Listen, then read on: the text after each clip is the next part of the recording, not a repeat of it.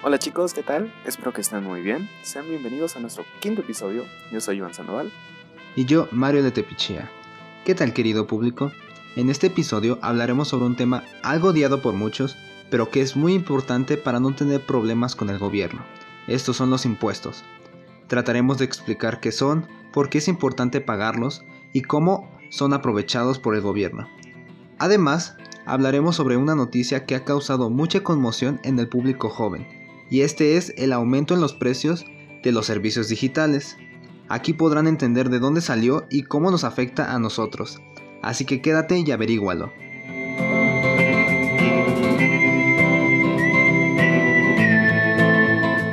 Los mexicanos tenemos la obligación de contribuir con los gastos de la nación. Las contribuciones que hacemos se clasifican en impuestos, aportaciones de seguridad social, contribuciones de mejoras y derechos, las que se definen de la siguiente manera. Los impuestos, según el Código Fiscal de la Federación, son las contribuciones establecidas en la ley que deben pagar las personas físicas y morales que se encuentran en la situación jurídica o de hecho prevista por la misma, que sean distintas a las contribuciones de seguridad social, las contribuciones de mejora y los derechos. Y según el sistema de administración tributaria, el SAT, son los pagos obligatorios que debemos hacer todas las personas al Estado en la cantidad y forma que señalan las leyes. Después, tenemos que las aportaciones de seguridad social, según el mismo código, son las contribuciones establecidas en la ley a cargo de personas que son sustituidas por el Estado en el cumplimiento de obligaciones fijadas por la ley en materia de seguridad social, o a las personas que se beneficien en forma especial por servicios de seguridad social proporcionados por el mismo Estado.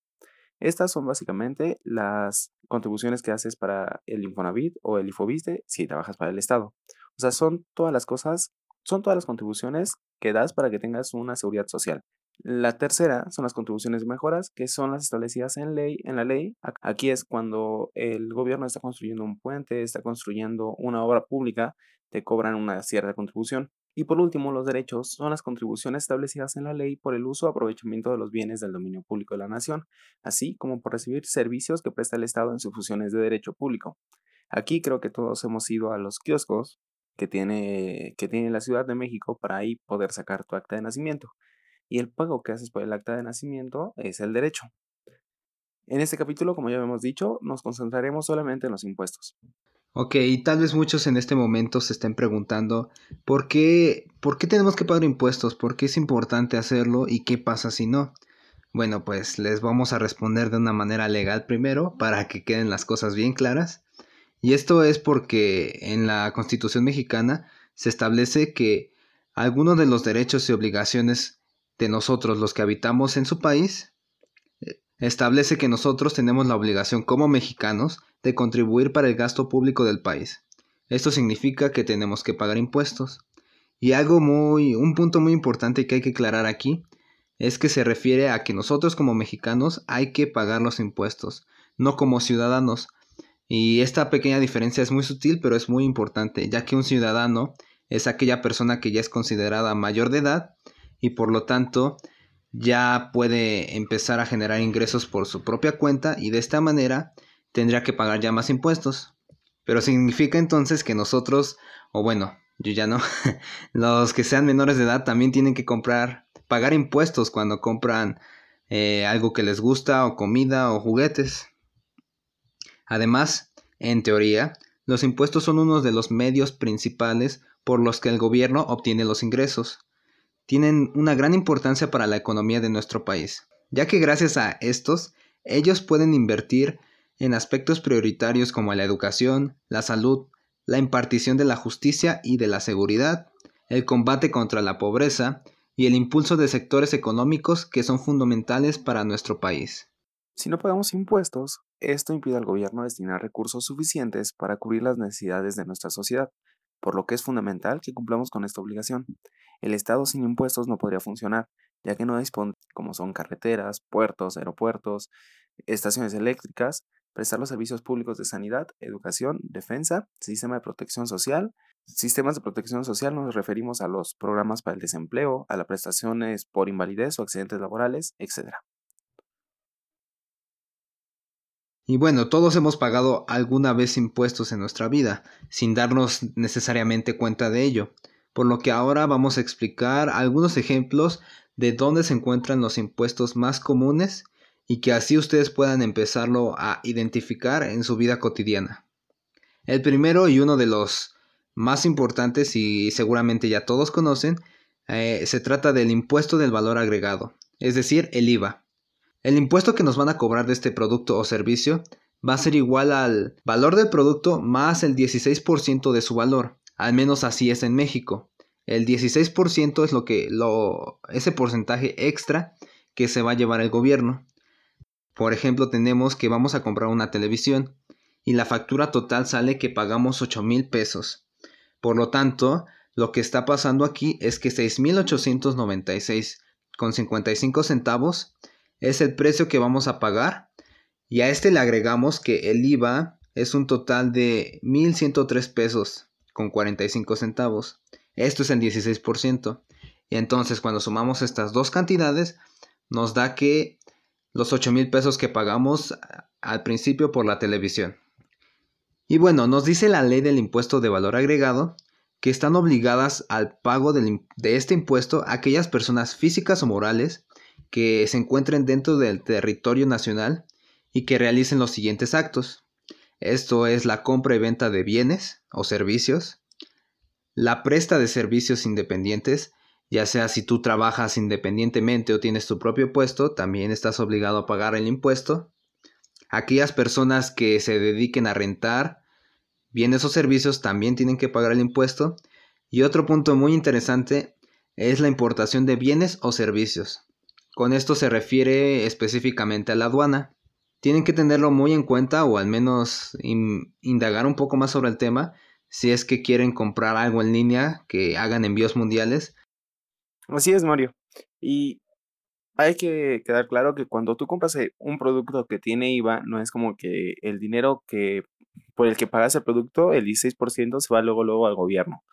No, sino más bien cuando la empresa hace su contabilidad, ve cuántos productos le compraron y qué cantidad tiene de IVA de esos productos que le compraron y hace una resta de los productos que él compró, que la empresa compró, menos los productos que le compraron y ya el total que le dé de los dos IVAs es el IVA que va a tener que pagar el Estado, que va a tener que pagar al SAT. Porque de hecho también una empresa tiene que pagar IVA cuando contrata empleados o cuando contrata, digo, compra, compra materiales. estos productos básicos exactamente para maquilar sus productos. Otro impuesto conocido es el impuesto sobre la renta, el ISR. Este se les cobra a las personas físicas y morales que tengan actividad económica. Están obligados a pagar este impuesto los los primeros, los residentes en México, respecto de todos sus ingresos, cualquiera que sea la ubicación de la fuente de riqueza de donde proceden. O sea, todos los que vivan en México que trabajen tienen la responsabilidad o la obligación de pagar este impuesto. La segunda son los residentes en el extranjero que tengan un establecimiento permanente en el país respecto de los ingresos atribuibles a dichos establecimientos permanentes, o sea, los extranjeros que tengan una empresa en México.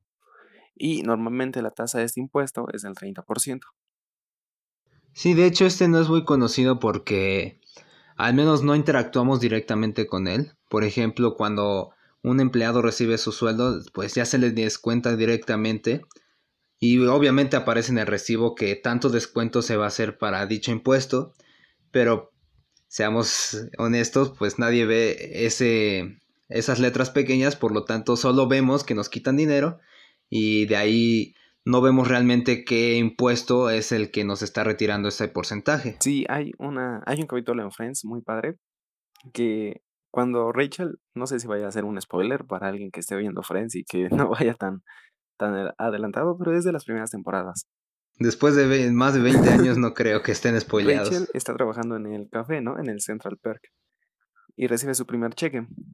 Ajá. Entonces llega bien emocionada con todos los chicos y le dice, chicos, chicos, ya tengo mi primer cheque, ya tengo mi primer cheque. Y lo abre y es bien poquito, ¿no? Y se queda viendo, como que lo está examinando y dice, ¿quién es Hacienda y por qué se está robando mi dinero? Es como, es como un chiste muy, muy ad hoc para este episodio. Es muy bueno porque, bueno, de hecho, ella, ella siempre fue mantenida, así que es como una forma muy ruda de introducirle la realidad. Ajá, de ¿por qué se está robando todo mi dinero Hacienda? Por otra parte, existen otras causas de la aplicación de impuestos, como por ejemplo disuadir la compra de determinados productos, ya sea tabaco o alcohol, para fomentar o desalentar determinadas actividades económicas. El impuesto especial sobre productos y servicios, este es el impuesto que se aplica a estos productos, o más conocido como IEPS, es un impuesto que disuade la compra de productos nocivos para la salud y desalenta algunas actividades económicas. Eh, recuperaré el ejemplo del tabaco. Para evitar que muchas personas lo consuman constantemente, pues lo que hizo la ley, o eh, específicamente con este impuesto, fue que al producto de los cigarros le aumentó una tasa del 160%, más una cuota de 35 centavos por cigarrillo.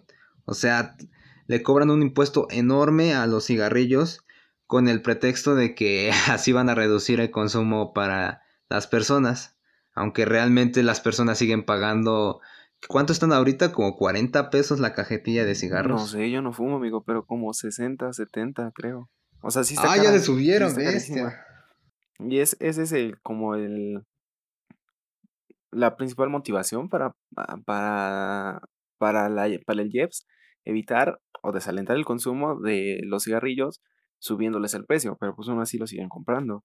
Igual el alcohol, el alcohol también tiene una tasa como del 30% de IEPS. Bueno, no es tan exagerada como la del cigarrillo, pero sigue siendo bastante alta. Entonces aquí entra, aquí entra una parte muy importante que, que tal vez hayan oído alguna vez esta frase que dice sobre pues los vicios salen caros porque realmente es mucho dinero por un cigarrillo. Sí, sí sale caro. Sí, porque imagínate, si no tuviera el Jeps, pues un cigarrillo estaría en un peso. Pero imagínate, con el impuesto lo que se lleva toda esa gran cantidad de dinero que las personas invierten en comprar sus cigarros, ni siquiera se va a la compañía de los cigarros, se va para el gobierno. Bueno, y se supone en teoría que los impuestos pues son para la educación, para la seguridad, para fomentar obras públicas y todo, ¿no? Pero pues bueno, ese es otro tema al que no vamos a entrar a detalle en estos, en estos capítulos. Sí, y ahora, hace unos cuantos días nos enteramos que en algunos servicios digitales como Netflix se subía el precio debido a que, a que empezarían a retener el IVA a sus usuarios. Y pues eso causó mucha conmoción, ¿no? Y como mucho movimiento en redes, porque todos pensaban que era un impuesto nuevo para las plataformas digitales, pero no es así.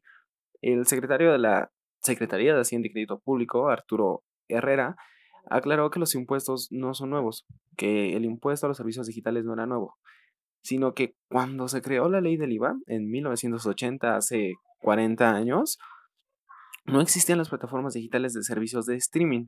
Entonces, la ley no contemplaba a estos servicios digitales eh, dentro del para poderles retener el IVA. Entonces, no es un, no es un impuesto nuevo, sino que se reformó la, ley del IVA y se añadió... Para adaptarse. Ajá, pues es que todas las leyes se tienen que adaptar a sus tiempos y pues la ley se creó en 1980.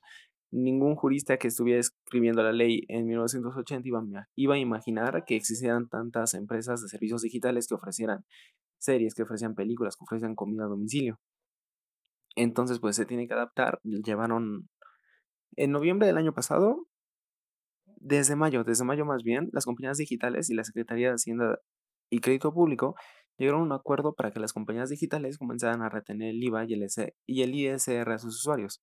En noviembre del año pasado, igual del 2019, el Congreso de la Unión aprobó los cambios en la ley del IVA para que las empresas extranjeras que ofrecen servicios digitales retuvieran el impuesto a partir del 1 de junio de 2020, a partir del próximo mes y es lo que provoca este cambio o este aumento en los precios.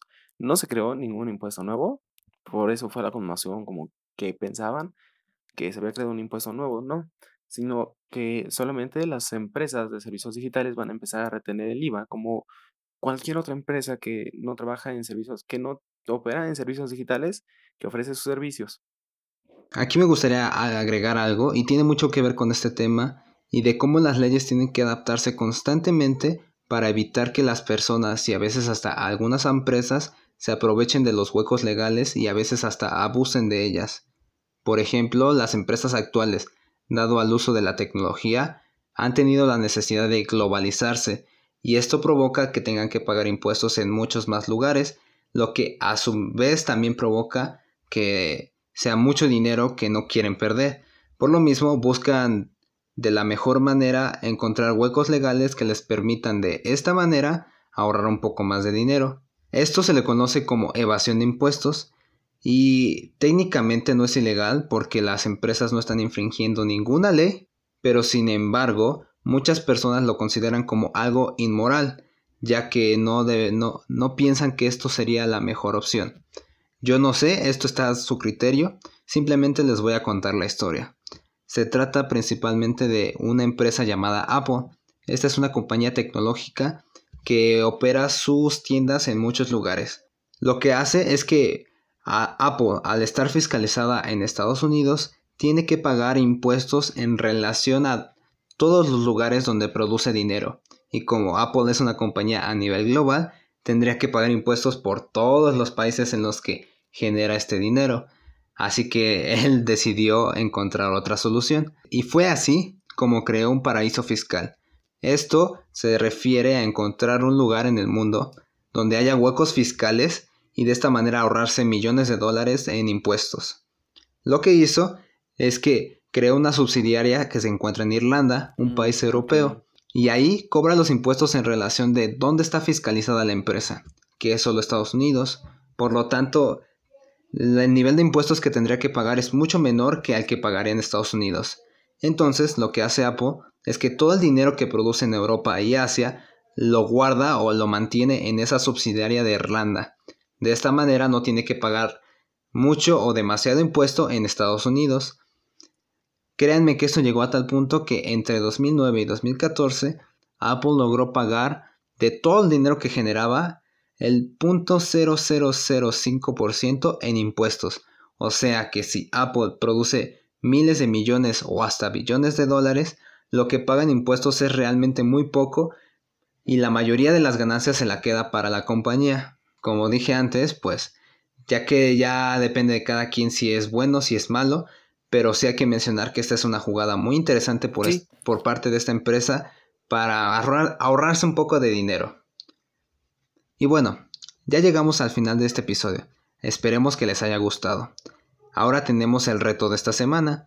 Este consiste en que consigan un ticket o factura y que se fijen muy bien en el subtotal, el IVA y el total. De esta manera pueden ver qué es lo que realmente están pagando por el producto y cuánto les está cobrando el gobierno por impuestos. Y claro, el total que es la suma de los dos. De esta manera pueden ver si es mucho o si no es tanto lo que están pagando de impuestos. Así también pues van a tener la conciencia de que ustedes también pagan impuestos y los impuestos pues pagan la universidad, pagan las escuelas públicas, pagan los, las obras públicas, los hospitales y cuando vean una malversación de fondos por parte de políticos pues puedan salir a reclamar porque son cosas que nosotros pagamos. Entonces no está bien que, que alguien se quede con ellos. Sí, es más como hacer conciencia. Ya, es, ahora sí es todo por el capítulo. Esperemos que les haya gustado y nos vemos hasta la próxima, amigos. Bye.